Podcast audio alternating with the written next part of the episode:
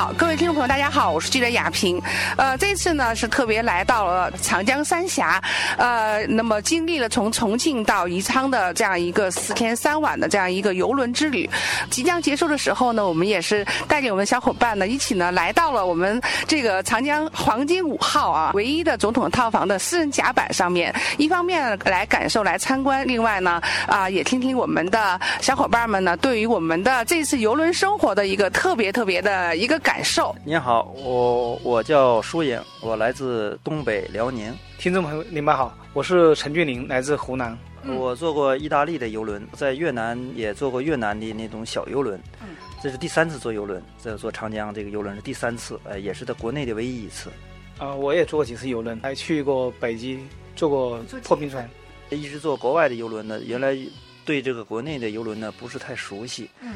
呃，这次感觉到游轮呢，呃呃，硬件呢，呃，不说，因为它跟大的游轮比不了。嗯。但是在软件服务上，他们很用心。嗯。就是在目前国内这些，呃，我觉得服务这一块吧，因为我也坐过国内一些别的船吧。嗯。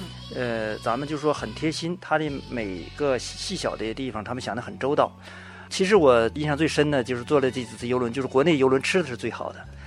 这一点是因为无论是意大利的游轮和越南的游轮都比不了我们这个游轮。我们的游轮呢好在哪呢？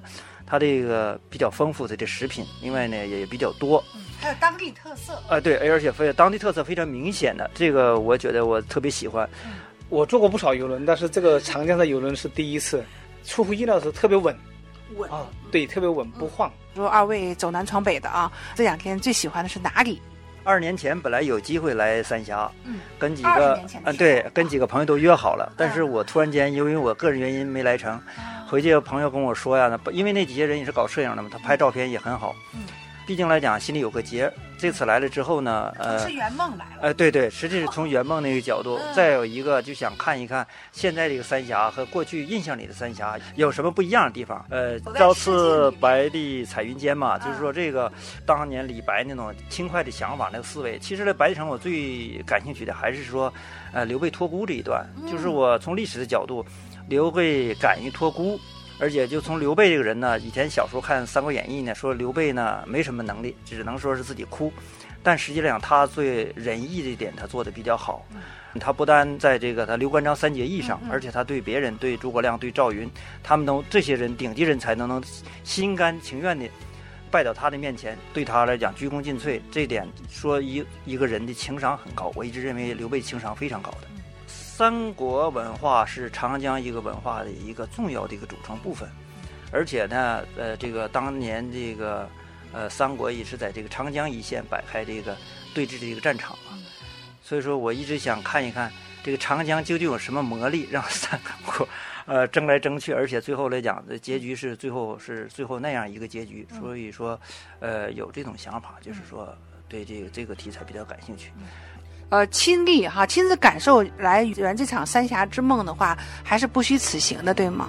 对，非常不虚此行，因为我确实是看的实际很仔细，这包括参加他行船这种过程，它的山石啊，包括的树木，包括它那个水线的变化，我都特别感兴趣，因为他讲，呃，中国人能够改变这种长江，呃，从历史上有这种夙愿，而且到今天来讲呢。呃，达到这种这种目的，但是说，呃，现在这个三峡呢，也是，呃，让很多人改变了他的生活命运。这点呢，其实我也想，如果有机会的深入想了解了解三峡库区的人的一些想法，但是可能这次没有，呃，接触这些百姓的机会。但是我特别想了解他们是怎么三峡看三峡的。嗯，太好了。来，那俊宁，那我想说啊，刚刚你看舒颖有讲到这么多哈，因为毕竟他有一个这个圆梦的这样一个情节在。那对于你来讲哈，长江三峡呃又意味着什么呢？哎，我这次带的就有有个也相当于一个补课的这种心理来的。嗯。因为我们发现，就是说，拍了几十年之后，发现我们现在。特别这几年的脚步，我们可能走到国外走了很多，这个欧洲啊、美国啊什么啊啊又远，就去很多地方，那就是长期的。但是发现我们忽略了国内的一些东西。我回头一问，这次我们来这个，又发现我对母亲河、长江我都没走过。我觉得，哎，我觉得应该是不是要补这个课？嗯，啊，觉得哎也是个，所以特别这么走了一路之后，我觉得，哎，感触也很深。觉得我们其实原来可能有很多误区，包括我们旅游的脚步，我们到底往哪里走？像我们中国这么大。可能我觉得应该我们国内本来值值得走的东西就非常多非常多。那么长江本来就是我们的母亲河嘛，啊，它沿线的有非常多的文化，有非常多的历史传说，那么还甚至有很非常多的风光。其实我们，呃，作为一个摄影师或者作为一个现在特别特别我现在。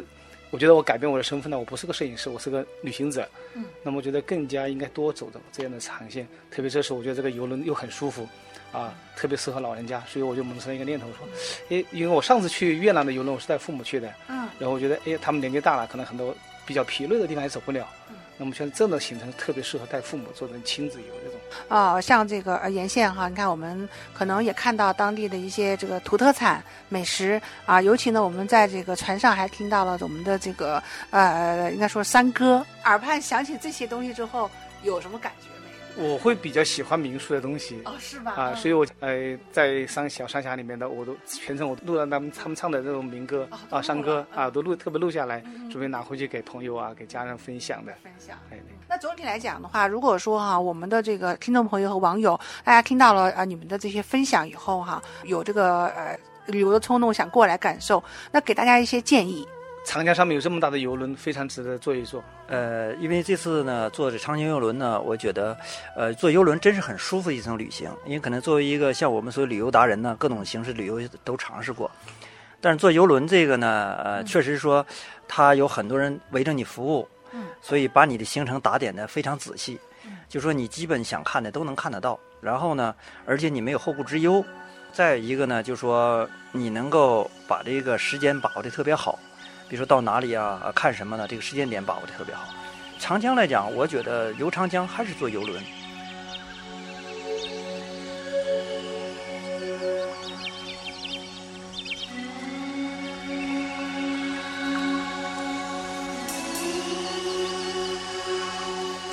还要那个金山来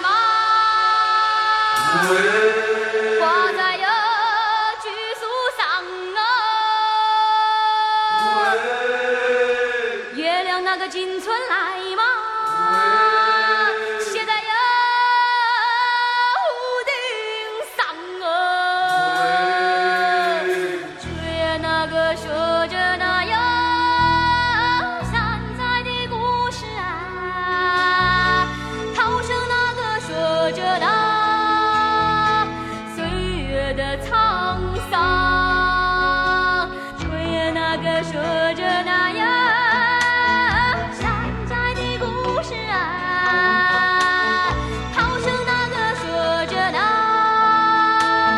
岁月的沧桑。哎太阳挂在这个地方啊月亮歇在这个地方啊。个地方啊，女人梦就这个地方啊太阳挂在这个地方啊，月亮写在这个地方啊，男人想着这个地方啊，女人梦着这个地方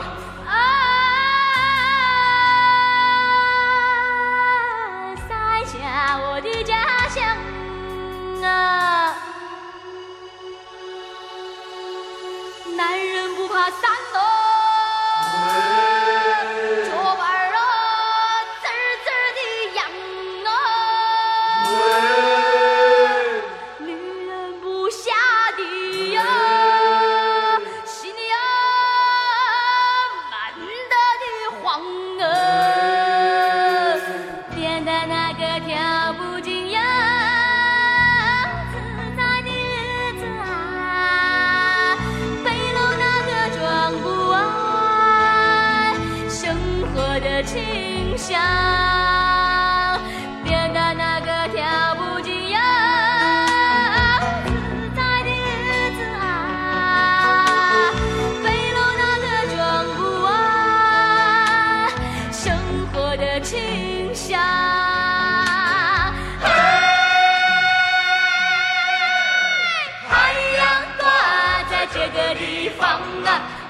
写在这个地方啊，男人想着这个地方啊，女人梦着这个地方啊，太阳挂。在这个地方啊，月亮写在这个地方啊。